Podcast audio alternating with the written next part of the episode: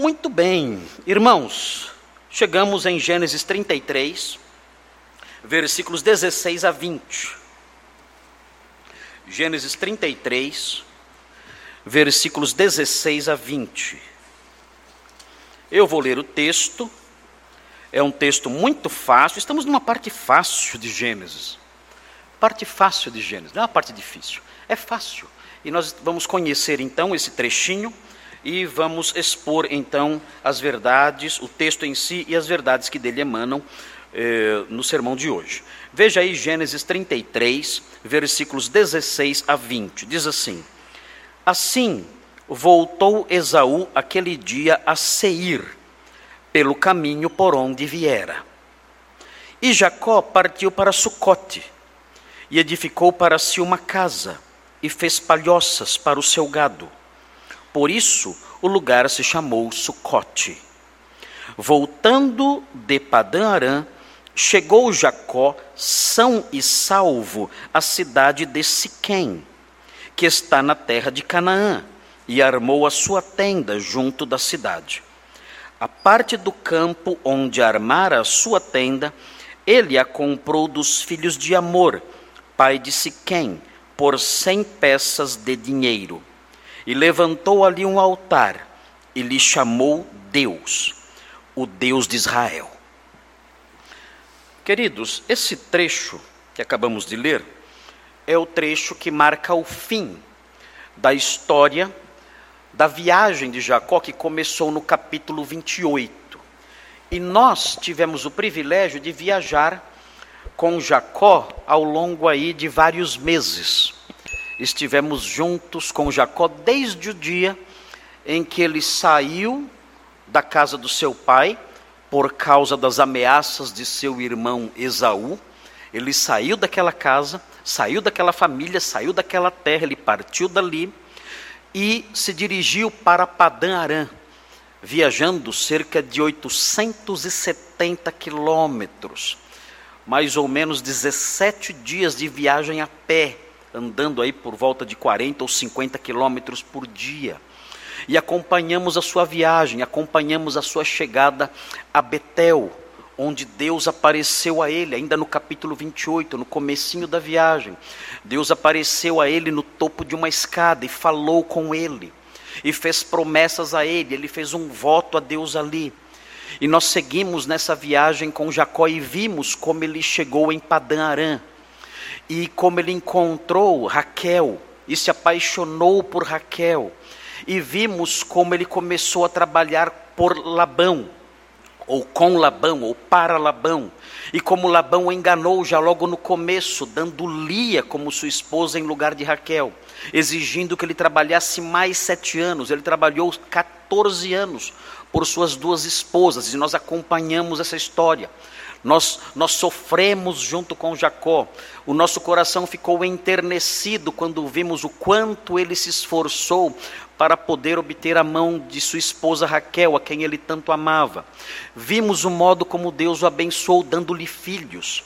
Vimos os conflitos terríveis pelos quais ele passou dentro da sua família, com as suas esposas brigando, as inimizades das suas duas esposas. O modo como as servas dessas esposas ah, eh, entraram para a família ajudando também na formação da nação de Israel, Bila e Zilpa.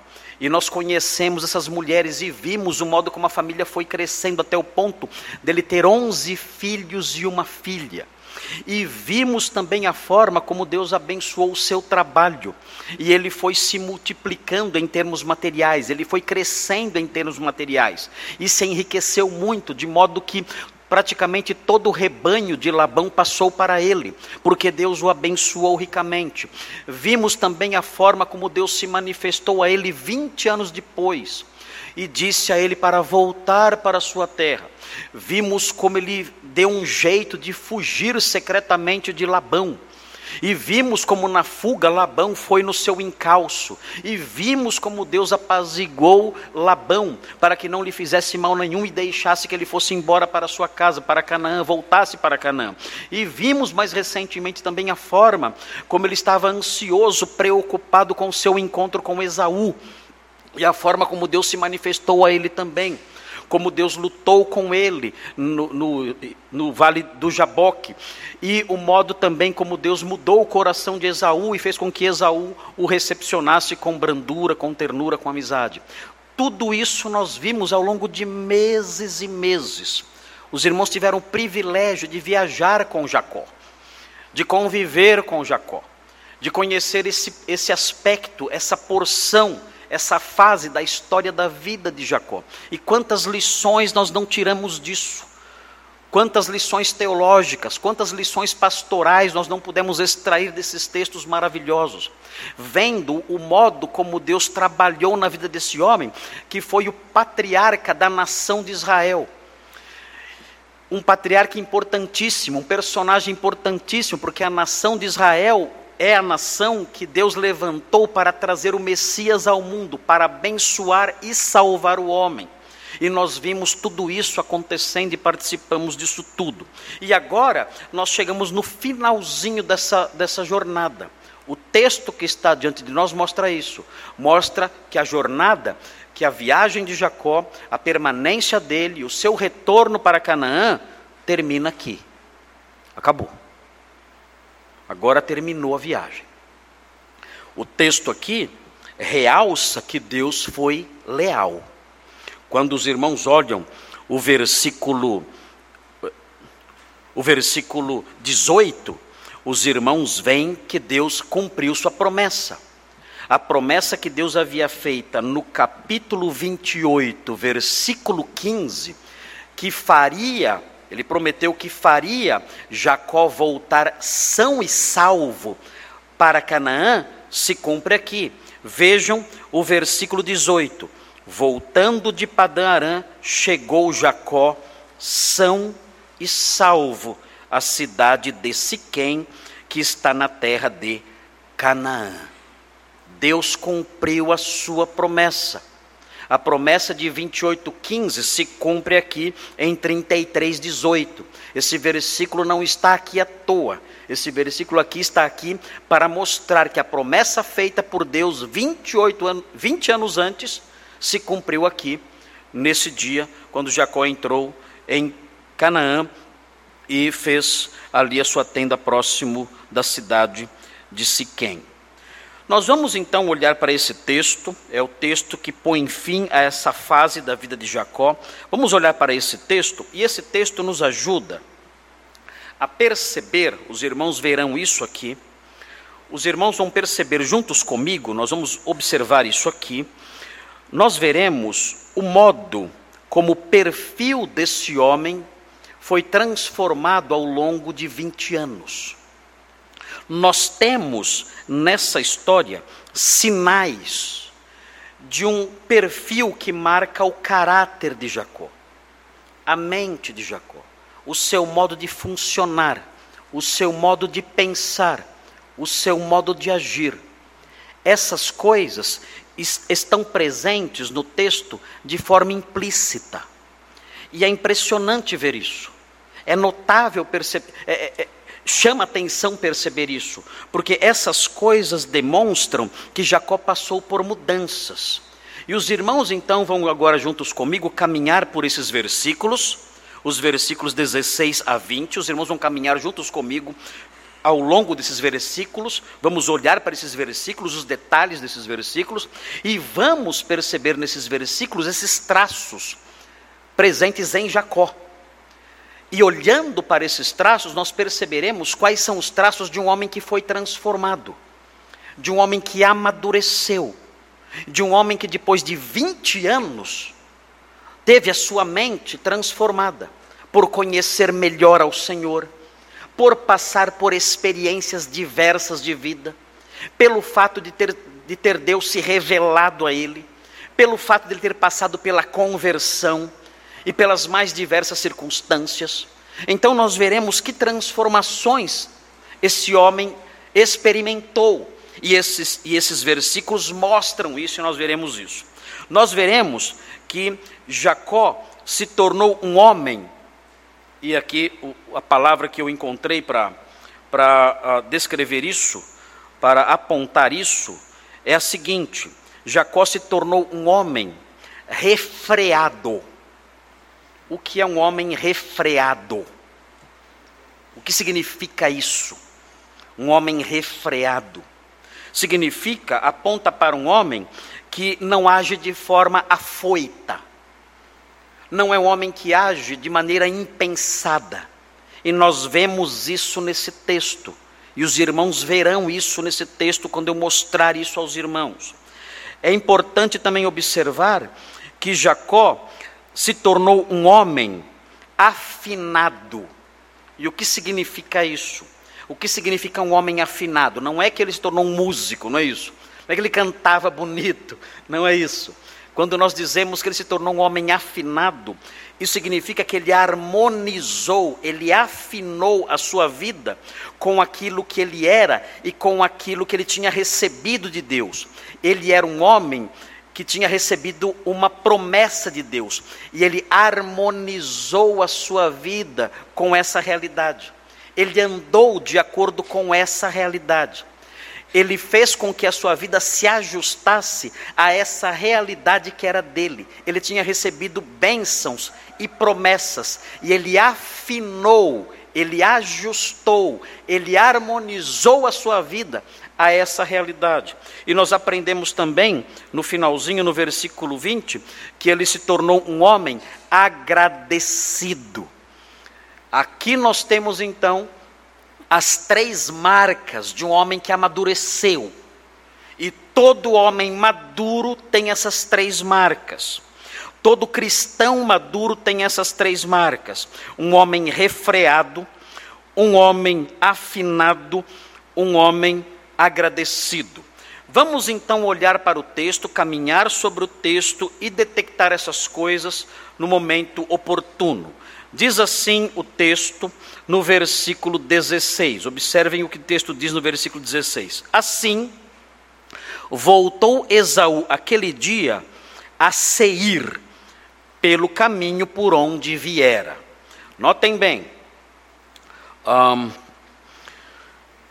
Esaú havia se proposto a ficar com Jacó até que Jacó entrasse na terra de Canaã, mas Jacó recusou a companhia de Esaú, dizendo que não era necessário. Ele disse: Olha, não é necessário, até porque eu tenho que marchar com o meu grupo muito vagarosamente, porque eu tenho crianças pequenas comigo, e também o passo do gado é lento. Então não há necessidade de você me acompanhar e você me acompanhar vai atrasar muito os seus compromissos, a sua vida, enfim, as suas coisas. Então você pode ir embora. Você não tem que me acompanhar. Eu vou seguir você até Seir. Então, nós vemos aqui que Esaú aceitou essa contraproposta de Jacó e Esaú voltou naquele dia para Seir pelo caminho por onde viera. Vamos olhar no mapa. Existe, eu, eu, eu é, trouxe aqui um mapa para os irmãos, para que os irmãos tenham uma ideia do que aconteceu. Há, muito, há, há referência a muitos lugares aqui, uh, e eu quero apontar para os irmãos esses lugares para que os irmãos entendam o que aconteceu uh, mais claramente. Vejam aí o mapa, está aqui um mapinha. Observem com atenção. Isso, obrigado por apagarem a luz aí. Um, Vejam aqui, é, esses eventos que estão acontecendo, estão acontecendo nessa regiãozinha aqui. Os irmãos estão vendo aqui no meu, nesse pontinho vermelho que estou apontando, os irmãos estão vendo o Ribeiro de Jaboque. Todos os episódios recentes aconteceram aqui próximos desse ribeiro. A luta de Jacó aconteceu aqui em Peniel, e aqui nós temos Sucote, aqui que é mencionado no texto, Sucote. Aqui é o Rio Jordão. Ele tem esse nome por causa do verbo iarad. Iarad significa descer. Jordão é aquele que desce. Ele desce do mar, do mar da Galileia, aqui em cima, ele desce até o Mar Morto. Por isso chama Jordão de Iarad. É o rio que desce. E Jacó ainda não entrou em Canaã. Canaã fica depois do Jordão. Jacó não entrou em Canaã ainda. Ele permanece aqui por enquanto. O que acontece então? Esaú veio até ele por esse caminho. Aqui é o Monte Seir, onde estava Esaú quando saiu para se encontrar com Jacó, seu irmão, que voltava de Padã Arã, aqui em cima. Padã Arã, aqui em cima, aqui embaixo, o Monte Seir. Esaú saiu de Seir, aqui é a região de Edom, que mais tarde recebeu esse nome. Ele saiu daqui dessa região e subiu para se encontrar com seu irmão Jacó aqui. E o que acontece então? Jacó promete ir com ele até Seir. Ou seja, Jacó tinha que voltar todo esse caminho. E depois de voltar todo esse caminho, deveria voltar novamente para cá. E parece que foi isso que aconteceu. E por que isso tinha que acontecer? Isso tinha que acontecer por causa do capítulo 33, versículo 14. Porque Jacó tinha que, que caminhar todo esse caminho de ida até Seir e de volta. Porque ele tinha que fazer isso. Veja o que diz o 33, 14. Diz assim no 33, 14. Passe meu senhor adiante de seu servo, ele diz. Eu seguirei guiando-as pouco a pouco, no passo do gado que me vai à frente e no passo dos meninos, ele tinha crianças consigo e o gado também, até chegar a meu senhor em Seir. Vejam, ele se comprometeu a sair daqui, dessa região, e descer até Seir, onde morava Esaú.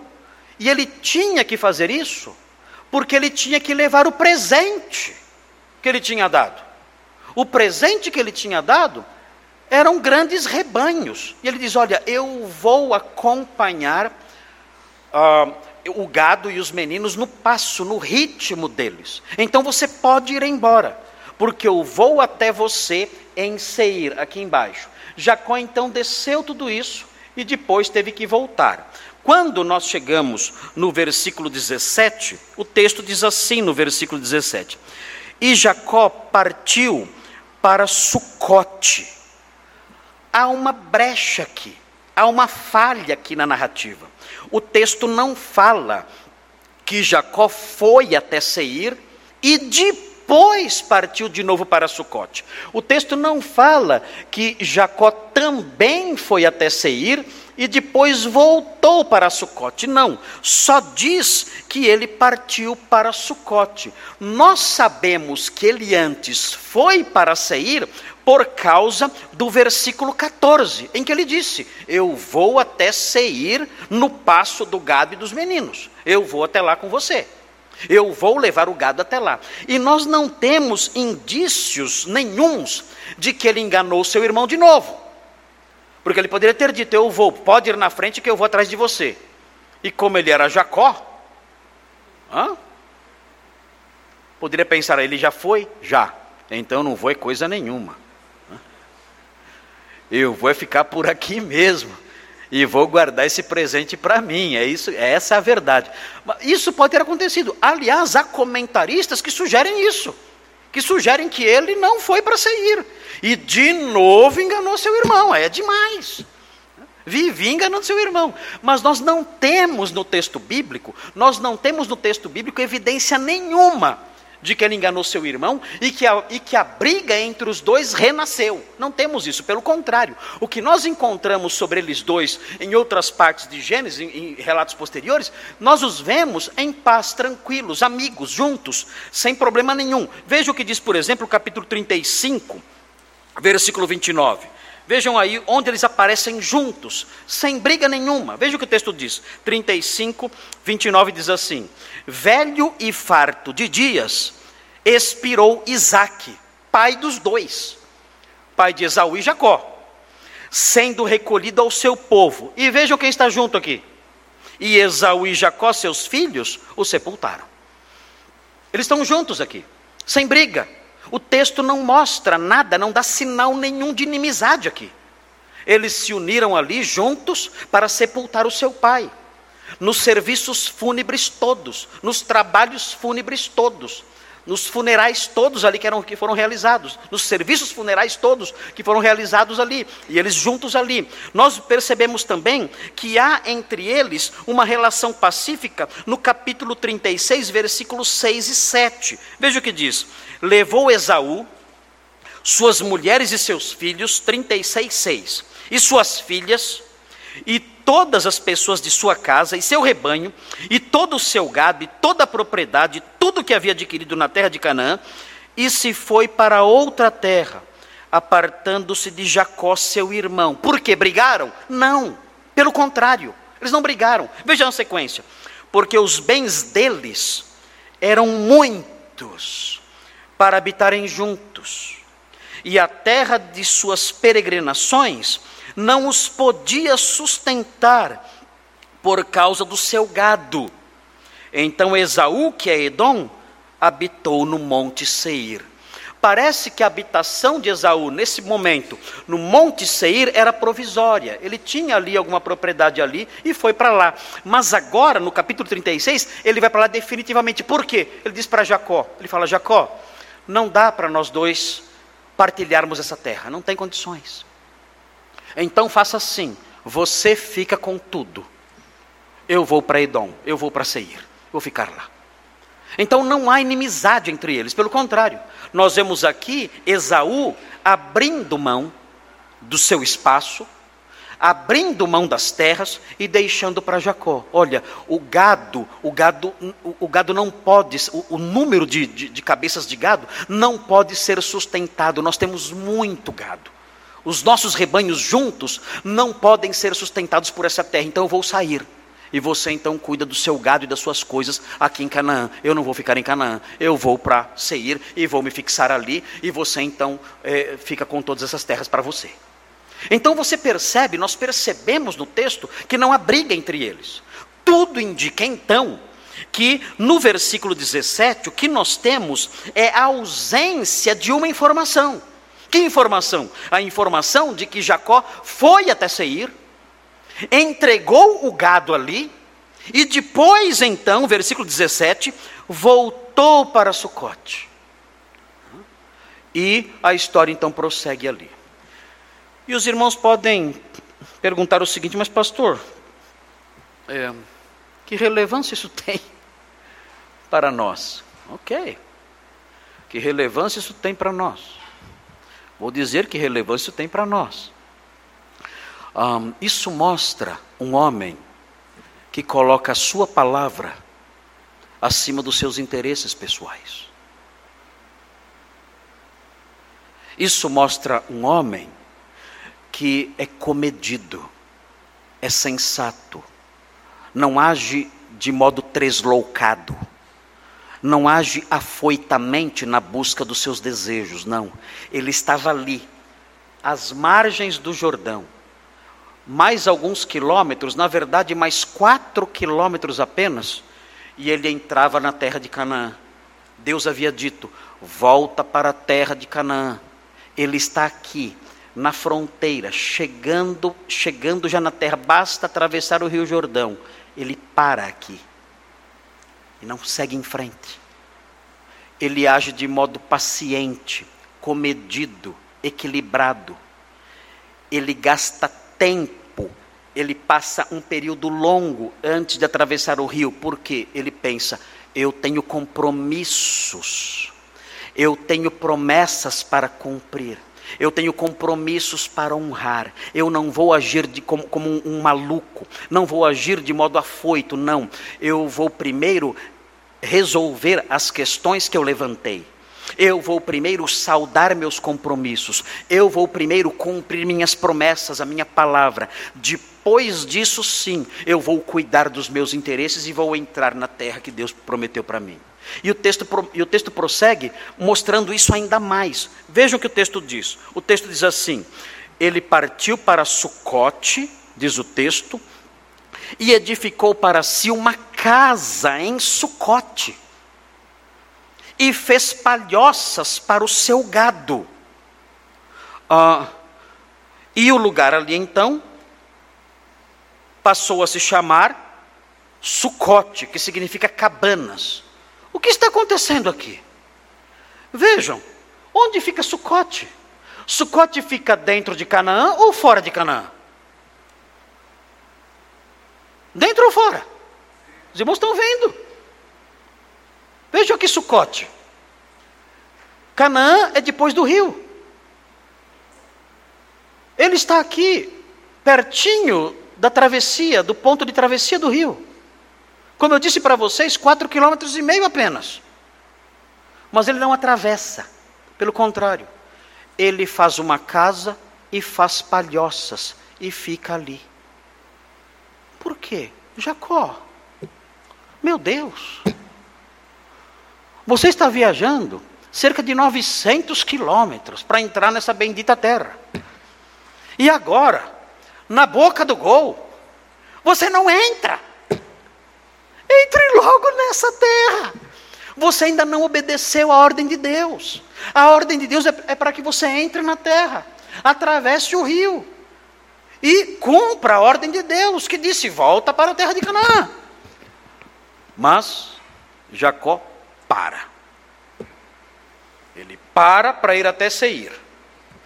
Volta e para de novo. E faz uma casa e cabanas para o gado em Sucote.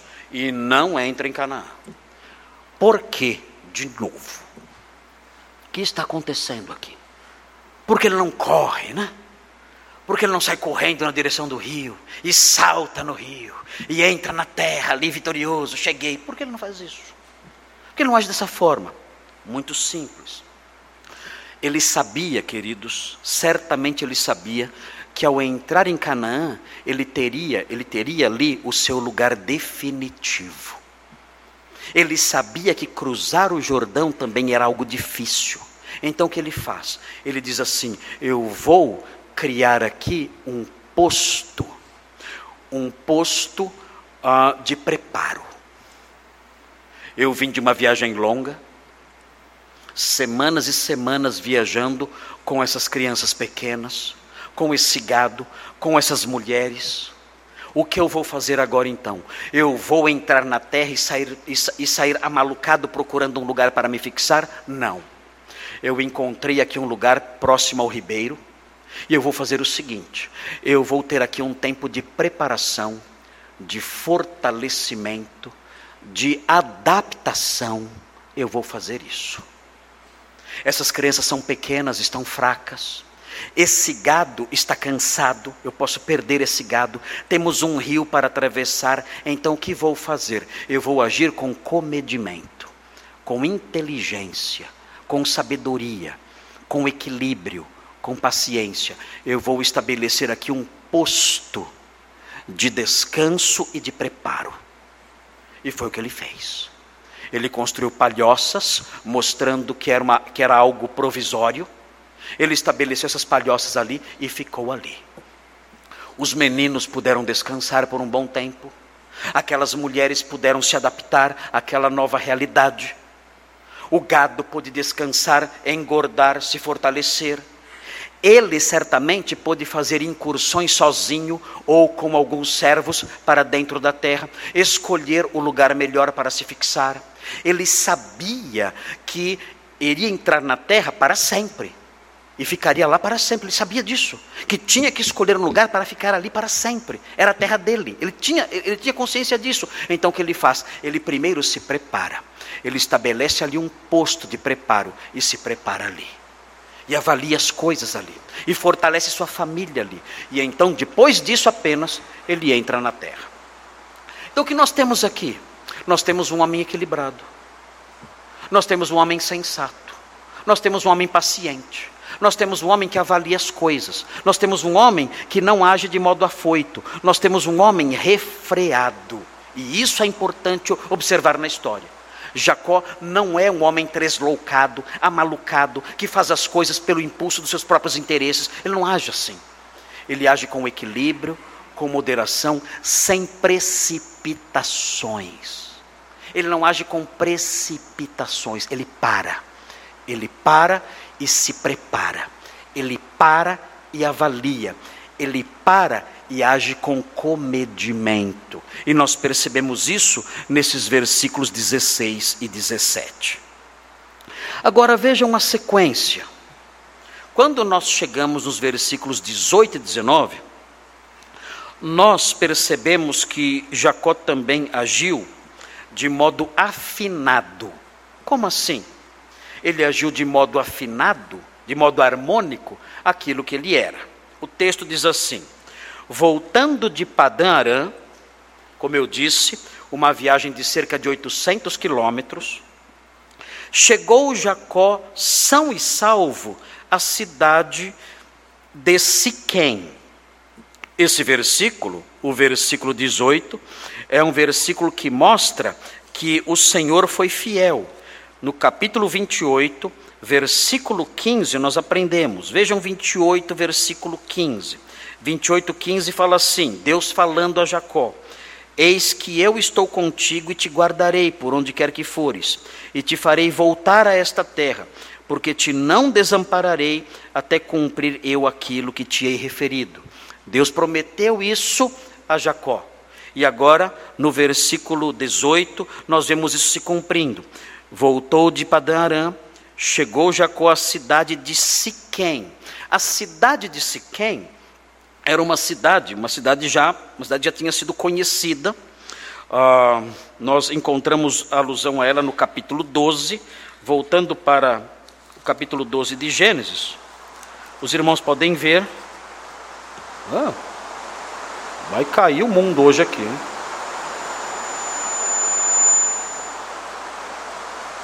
Capítulo 12. Vamos, vamos seguir aqui porque essa chuva acho que é só um, uma, uma, pancada, daqui a pouquinho ela, ela diminui um pouquinho. Então não vamos deixar ela nos distrair, não. Vamos olhar aqui o capítulo 12. Vejam, vejam quem já tinha visitado Siquém no passado.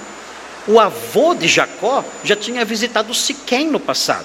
Então vejam, Gênesis 12, versículo 6, fala assim: Atravessou Abraão a terra até Siquém então, Abraão já conhecia Siquém, era um lugar antigo, já mencionado no livro de Gênesis. E o que nós temos aqui então? Nós temos Jacó entrando em Canaã, cumprindo a ordem de Deus para entrar na terra e se estabelecendo ali. Se os irmãos olharem o mapa novamente, os irmãos vão ver aqui onde está Siquém. Aqui está Siquém, vejam.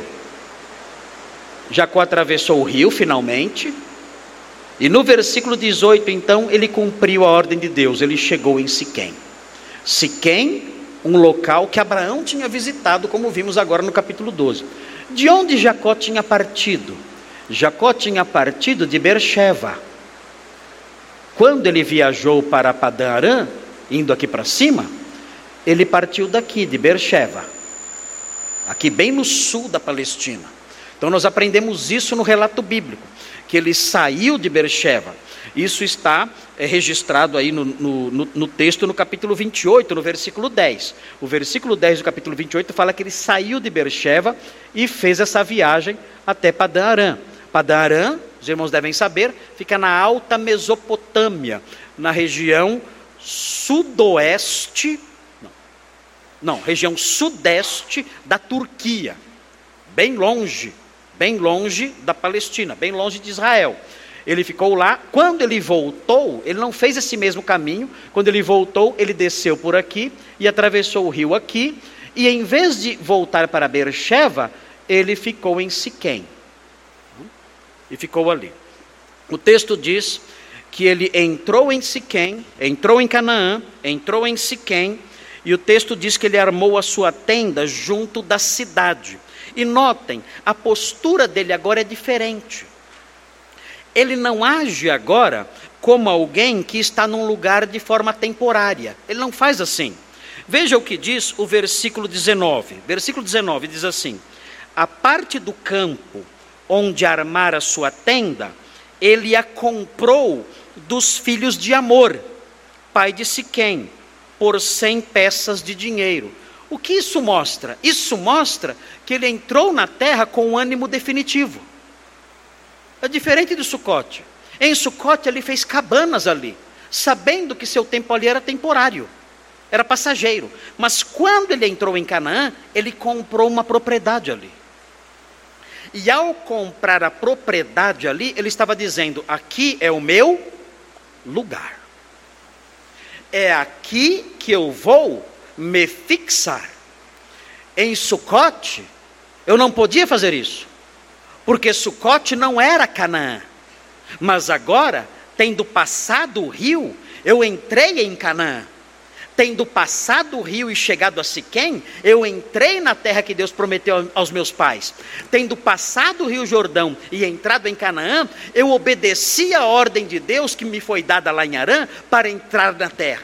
Eu cumpri essa ordem, agora estou em Canaã. E agora então eu posso comprar uma propriedade aqui porque aqui é o meu lugar e é aqui que eu vou me fixar. E ao fazer isso, então Jacó mostrou que ele estava agindo em harmonia com as promessas que ele havia recebido. Deus havia dito a ele: essa terra é sua. Eu vou dar para você essa terra. Essa terra é para você. Ele então, ele adquire aquele terreno sabendo, aqui é o meu lugar. É nesse sentido que Jacó age como alguém que crê nas promessas. Ele pensou: essa terra foi dada a mim. Um dia eu serei dono de tudo. Então eu vou desde já me fixar aqui, eu vou desde já adquirir propriedades aqui, porque eu sei que este é o meu país. Nós aprendemos, é interessante observar isso também, nós aprendemos em Josué, em Josué no capítulo 24. versículo 32, nós aprendemos que é possível que ele tenha comprado essa propriedade, inclusive para fazer dessa propriedade um campo de cemitério. Fazer ali um cemitério.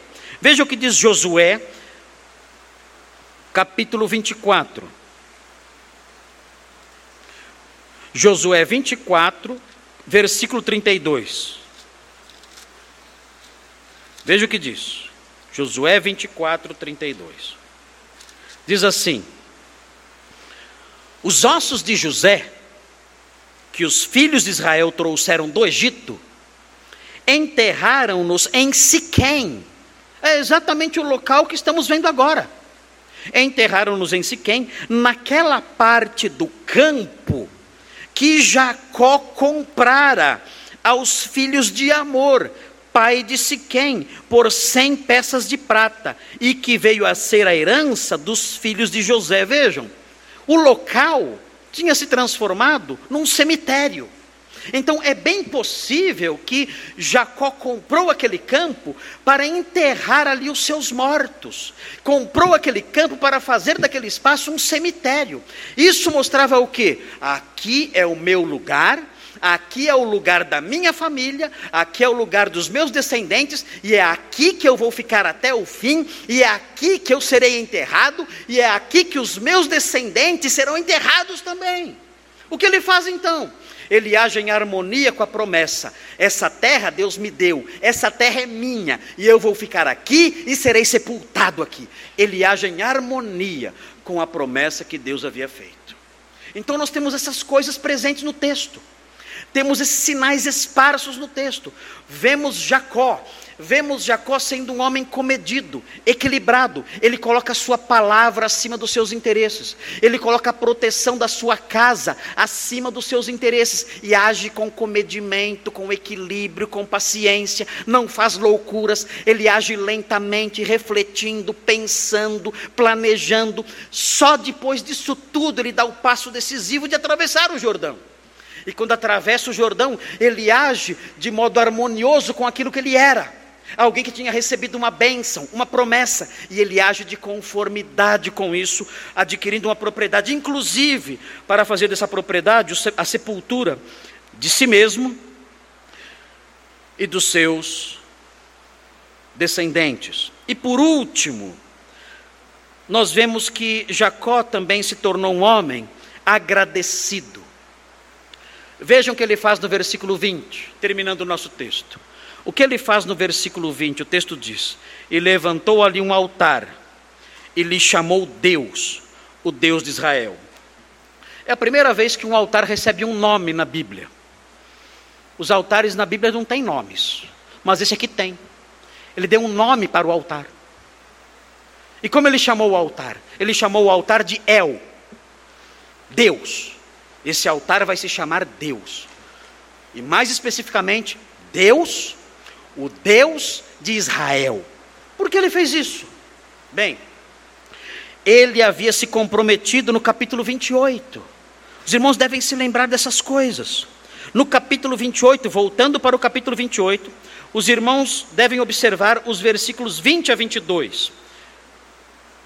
20 a 22 diz assim: Fez também Jacó um voto, diz o texto, dizendo: Se Deus for comigo e me guardar nesta jornada que empreendo, e me der pão para comer e roupa que me vista, de maneira que eu volte em paz para a casa de meu pai, então o Senhor será o meu Deus. Ele disse: Se eu voltar em paz, se Deus me proteger, me der sustento e me trouxer de volta para cá, o Senhor será o meu Deus. E a pedra que erigi por coluna será a casa de Deus, e de tudo quanto me concederes, certamente te darei dízimo. Vinte anos depois ele se lembrou disso. Ele disse: Eu disse que se eu voltasse em segurança, Deus, o Deus de meus pais, seria o meu Deus. Então ele erigiu um altar agora, e ele fala: Esse Deus é o Deus de Israel. Qual era o nome novo dele? Qual era o nome novo de Jacó? Que ele tinha acabado de receber. Israel. Então, com isso, Jacó apontou para duas direções. Ele levantou aquele altar dizendo: Esse altar se chama Deus, o Deus de Israel, ou seja, o meu Deus. Deus, o Deus de meus pais, agora é o meu Deus, é o Deus de Israel. Eu sou Israel. E eu estou cumprindo aqui a promessa que eu fiz. Esse Deus, agora, é o meu Deus, é o Deus de Israel. Israel sou eu. E esse Deus é o meu Deus. E mais, não somente isso, além de apontar para o passado, para o fato de que ele tinha mudado de nome e agora ele realça isso ao dizer que Deus era o Deus de Israel, não Deus de Jacó, mas Deus de Israel. Além disso, ele aponta para o futuro. Ele fala: esse Deus que eu sirvo é também o Deus da nação que está nascendo. Essa nação que está nascendo vai se chamar Israel. E esse Deus que me trouxe de volta é o Deus desta nação. Então, o que nós temos aqui no finalzinho desse, desse trecho é um reconhecimento de que o Senhor que levou Jacó e o trouxe de volta era o Deus do patriarca, de Jacó, do próprio Jacó Israel, e o Deus da nação. O que nós temos aqui? Queridos, o que nós temos aqui são as bases de toda essa nação, de todo esse povo que está se formando. Nós temos aqui. Nós temos o patriarca entrando na terra com os doze, os doze pilares da nação, ou, os on, ou pelo menos onze pilares da nação. Benjamim ainda não, não nasceu. Ele está entrando na, na terra, e entrando na terra que Deus prometeu, e entrando nessa terra com pelo menos 11 pilares da nação, e agora ele está definindo quem é o Deus dessa nação. A nação de Israel está se formando com a sua religião, o seu Deus, com os seus patriarcas e com o seu território. É o gênese da nação. É por isso que o livro se chama Gênesis mostra não somente os princípios do mundo e da humanidade, não somente os princípios do universo, mas mostra os princípios da nação de Israel. E isso é importante para nós, por quê? Mais uma vez, porque dessa nação que está se formando, que está nascendo, que tem agora a sua terra, que tem os seus pilares ali nos, nos, nos onze patriarcas, que tem ali o seu Deus definido agora no meio de tantos deuses pagãos e falsos, essa nação é a nação que Deus vai usar para trazer o Messias ao mundo e salvar você. Essa é a sua história. O que estamos lendo aqui é a sua história de salvação. É, são os atos de Deus na história da humanidade, formando um povo para um dia trazer o Messias ao mundo e salvar você. E nós vemos tudo isso acontecendo e enquanto vemos tudo isso acontecendo, vemos Deus agindo também no indivíduo. E esse indivíduo em quem Deus trabalhou, conforme vimos aqui nesse texto, tornou-se um homem refreado, moderado, maduro, equilibrado, sensato. Não age como os loucos deste mundo, os homens imaturos, não. Ele é sensato, ele é equilibrado, ele é livre de loucuras, Ele é, ele é livre de maluquices, ele não age assim. Ele é moderado, sereno, ele pensa antes de agir, ele cumpre seus compromissos, ele coloca os interesses da sua família à frente de tudo, ele não age por impulsos repentinos, não. Ele age com moderação, com cuidado, com sensatez. Esse homem é um homem que sabe quem ele é, ele sabe, eu sou o receptáculo da bênção de Deus, da promessa de Deus. Eu vou afinar a minha vida a isso. Deus me deu promessas nessa terra. Eu vou agir de conformidade com essas promessas que Ele me fez. Eu vou afinar a minha vida, harmonizar a minha vida a isso que eu sou. E mais, ele é um homem agradecido. Ele reconhece que tudo pelo que ele passou nesses 20 anos de dificuldades, de lutas, de provações as mais diversas, mas também de bênçãos indizíveis, ele reconhece tudo isso veio das mãos de Deus, de modo que esse Deus é o Deus de Israel, ele é o meu Deus, e eu levanto um altar a ele, agradecendo por tudo que ele fez ao longo desses 20 anos. E aí então termina a história. Então termina a história das suas viagens. E nós vamos entrar no capítulo 34 com outras aventuras. Os irmãos pensam que vai ser fácil em Canaã? Não vai não. Ele não chegou no céu, chegou em Canaã. E já vai começar com problemas sérios. Vocês nem imaginam a desgraça que vai acontecer no capítulo 34. Vocês nem imaginam a imensa desgraça que vai acontecer no capítulo 34. Mas a aventura continua.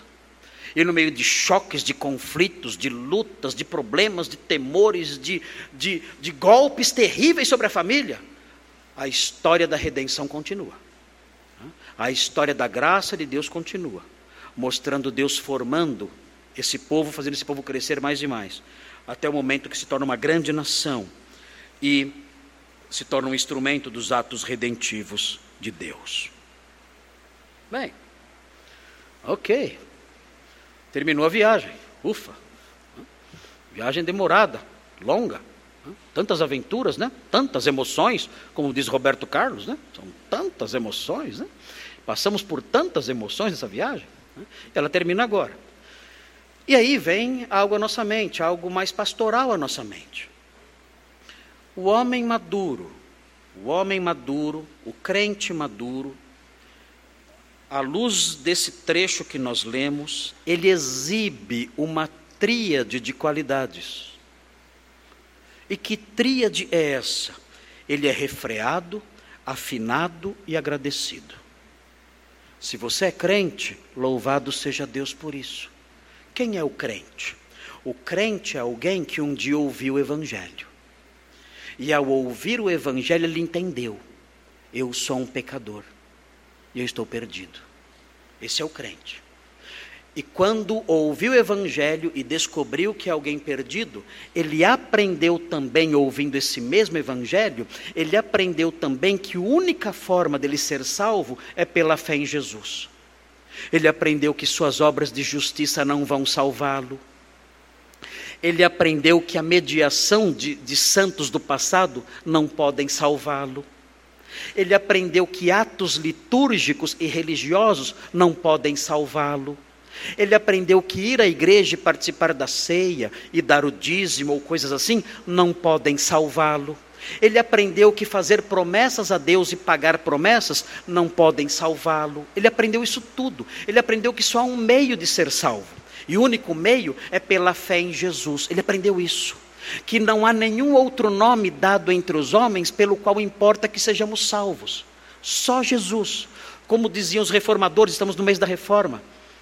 Outubro é o mês da reforma protestante. E um dos lemas da reforma protestante é Solus Christus.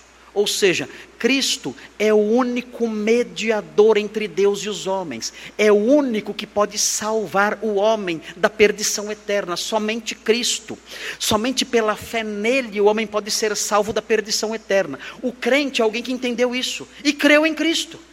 E desistiu de ser salvo pelos seus esforços pessoais.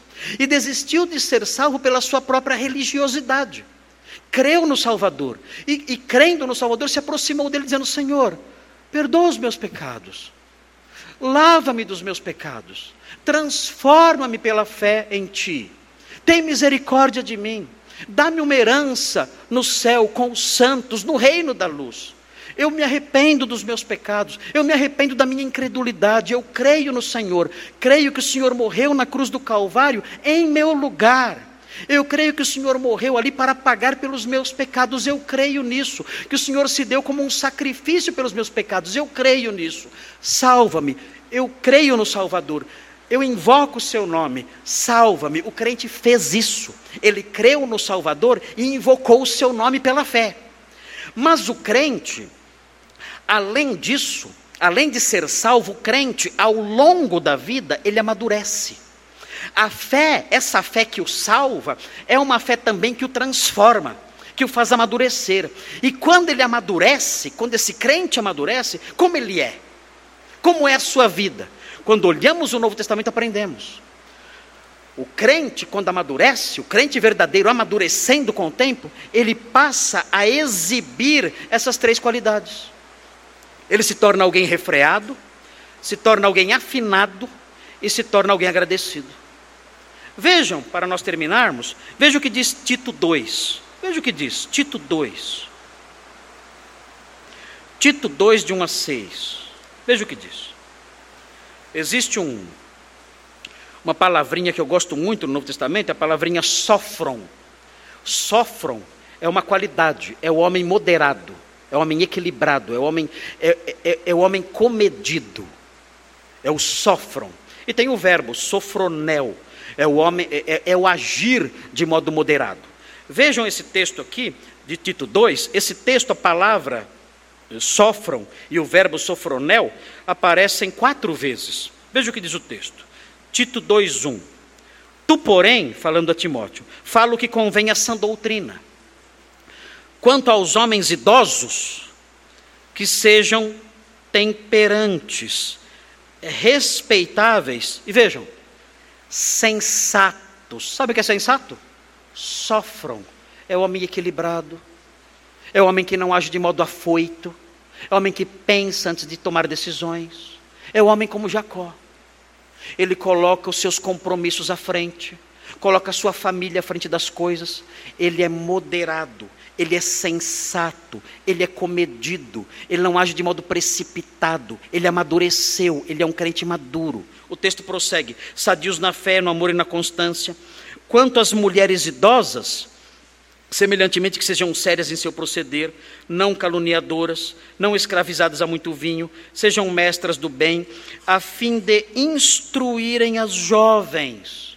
Aqui o verbo instruir é o verbo sofronel sugerindo que as mulheres idosas, elas devem instruir com sensatez as mais jovens, com moderação. A moderação deve ser a matéria que elas vão ensinar às mulheres mais jovens. Mulheres que pensam, mulheres que são que não são precipitadas, que são equilibradas, que são moderadas. O texto ensina que as mulheres devem ser assim. O texto prossegue, vejam, a fim de instruir as mais jovens recém-casadas a amarem ao marido, aos seus filhos, a serem sensatas, sof sofros novamente. as, as mulheres mais novas devem aprender isso: a moderação, a sensatez, o equilíbrio, a paciência. Tudo isso está embutido aqui nessa palavrinha. E o texto prossegue, o texto diz: boas donas de casa, bondosas, sujeitas ao marido, para que a palavra de Deus não seja difamada. Irmãs, não há espaço para feminismo na palavra de Deus. Se você é feminista, abandone o cristianismo. Não tem espaço para você no cristianismo. Se você tem alguma noção, uma sombra, um lampejo de feminismo na sua cabeça, abandone o cristianismo. O cristianismo não tem nada que ver com você.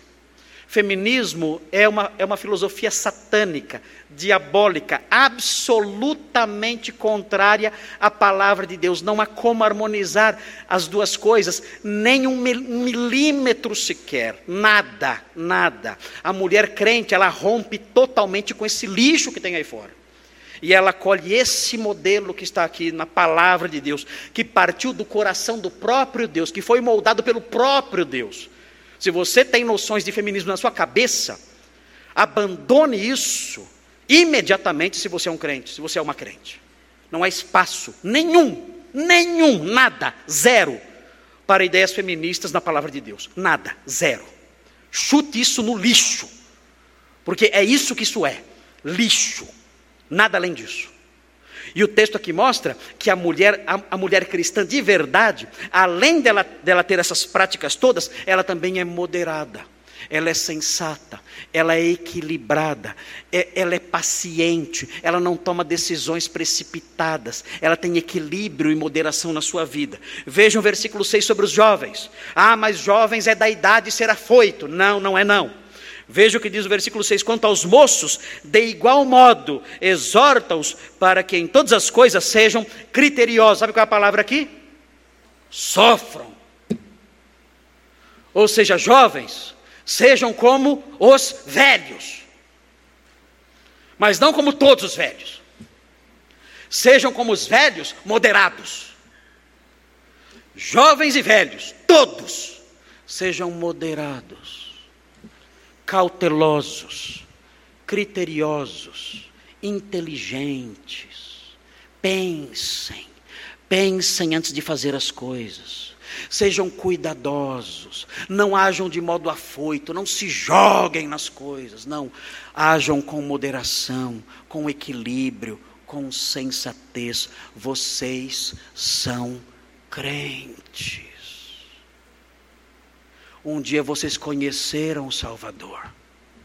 Assim como Jacó em Betel, vocês tiveram o seu Betel. Um dia Deus se revelou a vocês e transformou o coração de vocês, e mostrou Sua graça a vocês, e vocês crerão nele, vocês nasceram de novo, vocês são novas criaturas, vocês têm que agora amadurecer.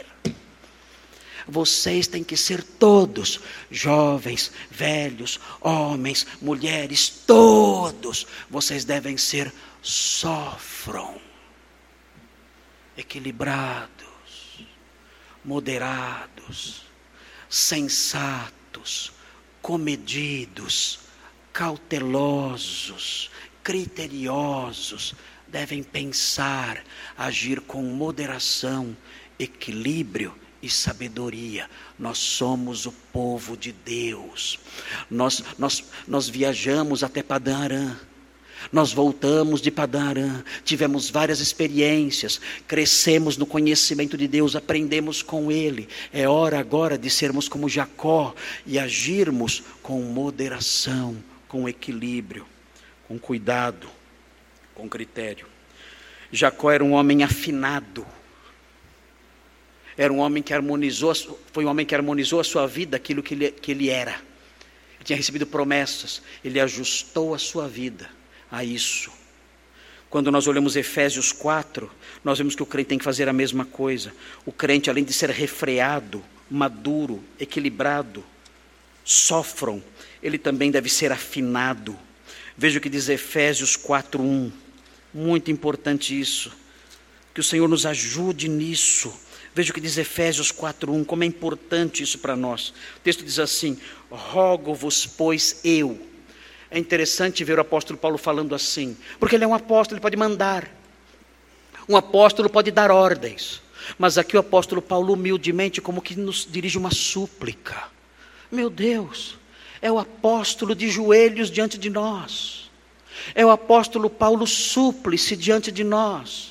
É o apóstolo Paulo curvado diante de nós, fazendo uma súplica fazendo um pedido humilde a nós. O santo apóstolo, o grande apóstolo, se aproxima de nós e nos faz um pedido, não nos dá uma ordem, mas humildemente, com docilidade, ele olha para o seu povo e dirige ao seu povo uma súplica. Ele diz: Rogo-vos, pois eu, o prisioneiro do Senhor. E qual é a súplica? Ele diz: Que andeis de modo digno da vocação com que fostes chamados. Sejam afinados. Harmonizem o seu comportamento com aquilo que vocês são. Vocês são o povo chamado de Deus. Harmonizem a vida de vocês aquilo que vocês são.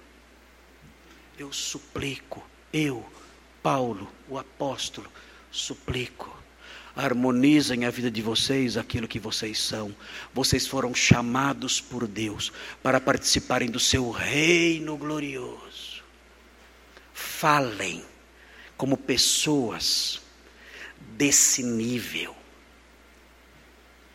Vistam-se como pessoas desse nível. Reajam como pessoas desse nível. Se comportem no trabalho, em casa, com seu cônjuge, com seus pais, com seus filhos, com seus colegas no trabalho, com os seus amigos na faculdade, ajam como pessoas que pertencem a esse nível. Vocês são os chamados de Deus. Eu suplico, eu imploro, humildemente eu, eu rogo, andem de modo digno da vocação com que vocês foram chamados. Afinem a vida de vocês aquilo que vocês são. E mais, além de refreados e afinados, sejam agradecidos. Em 1 aos Tessalonicenses, o apóstolo Paulo diz no capítulo 5, no versículo 18.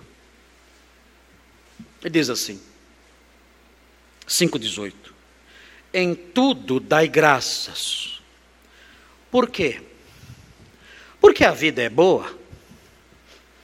É o que está escrito aí. Em tudo dai graças. Tudo. Tudo. Mas em qualquer situação, em qualquer situação.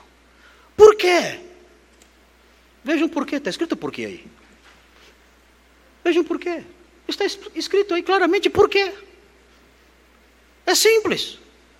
Em tudo dai graças, porque esta é a vontade de Deus em Cristo Jesus para convosco. Só isso. Deem graças por tudo, porque Deus quer que você faça isso. Ah, mas eu acho, não interessa o que você acha. Você tem um dono, você tem um rei. Mas eu acredito que as circunstâncias não interessam. Não interessa o que você acredita, a sua análise dos fatos, a sua percepção das coisas. Tudo isso é secundário. Tudo isso tem um valor eh, secundário ah, na vida cristã. As nossas percepções são reais, nossos sofrimentos são reais, nossos problemas são reais, mas ah, o modo como reagimos a eles está estabelecido na palavra de Deus. A vontade de Deus está aqui. Em tudo deem graças, porque essa é a vontade de Deus. Senhor, obrigado porque eu ganhei. Senhor, obrigado porque eu perdi. Senhor, obrigado porque eu tenho comida. Senhor, obrigado porque a comida acabou. Senhor, obrigado porque estou saudável. Senhor, obrigado porque a doença chegou. Em tudo dai graças, porque essa é a vontade de Deus para conosco. Um, eu me lembro de Corrie ten Boom, um, uma, uma prisioneira cristã dos nazistas, ficou presa ah, no campo de concentração de Auschwitz. Ela tinha uma irmã, Betsy. E ela foi colocada num grande galpão com a sua irmã.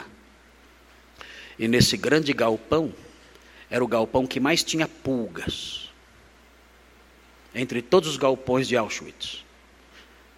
Tinha pulgas em todos os galpões, mas naquele naqueles alojamentos, naqueles galpões, onde ela estava, naquele galpão onde ela estava, é onde mais tinha pulga. E um dia elas se reuniram, as crentes ali prisioneiras se reuniram para orar.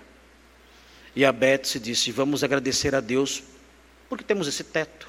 Não, mas agradecer a Deus por isso aqui? É. Vamos agradecer a Deus por esse galpão. Vamos agradecer a Deus por essas, esses lugares onde podemos dormir. Vamos agradecer a Deus pela comida que ainda nos dão. E vamos agradecer a Deus pelas pulgas. O quê? Nós vamos agradecer a Deus pelas pulgas. Pelas pulgas, é. Em tudo dai graças. Tudo. E elas então ali, ok. Essa é a vontade de Deus, não é? Essa não é a vontade de Deus? Em tudo dai graças? Ok. Agradeceram pelo galpão, agradeceram por tudo. E eu disse, Senhor, obrigado pelas pulgas. Hum, ok. Mais tarde, descobriram que os guardas nazistas visitavam todos os galpões para estuprar as moças. Só não visitavam aquele galpão. Sabem por quê? Porque tinha muitas pulgas. Louvado seja Deus pelas pulgas. Tudo dai graças. Deus sabe das coisas muito mais do que nós. Então, queridos, o homem maduro é assim. O homem maduro é refreado, afinado e agradecido. Esse é o crente que amadureceu. Vamos orar. Senhor Deus, muito obrigado, porque terminamos a saga maravilhosa de Jacó. Pudemos acompanhá-lo desde a sua saída de Canaã, rumo a Padara. Conhecemos todos os detalhes dessa história, do seu tempo de exílio e do seu retorno para casa. Obrigado porque nisso tudo a sua mão acompanhou. E nisso tudo o Senhor esteve presente para formar aquela grande nação, por meio da qual o Messias viria um dia ao mundo. Obrigado a Deus por essa história maravilhosa que tanto nos ensinou. E ajuda-nos a continuar estudando a Sua palavra para que cresçamos no conhecimento do Senhor e da Sua vontade para conosco. Queremos também pedir que o Senhor nos abençoe, um, para que amadureçamos, para que sejamos crentes com essas três virtudes que foram mencionadas aqui, para que a Sua glória seja promovida na nossa vida, em tudo que fizermos, em tudo que pensarmos, em, em tudo que envolve a nossa vida. Pedimos essas bênçãos, agradecidos em nome de Jesus. Amém.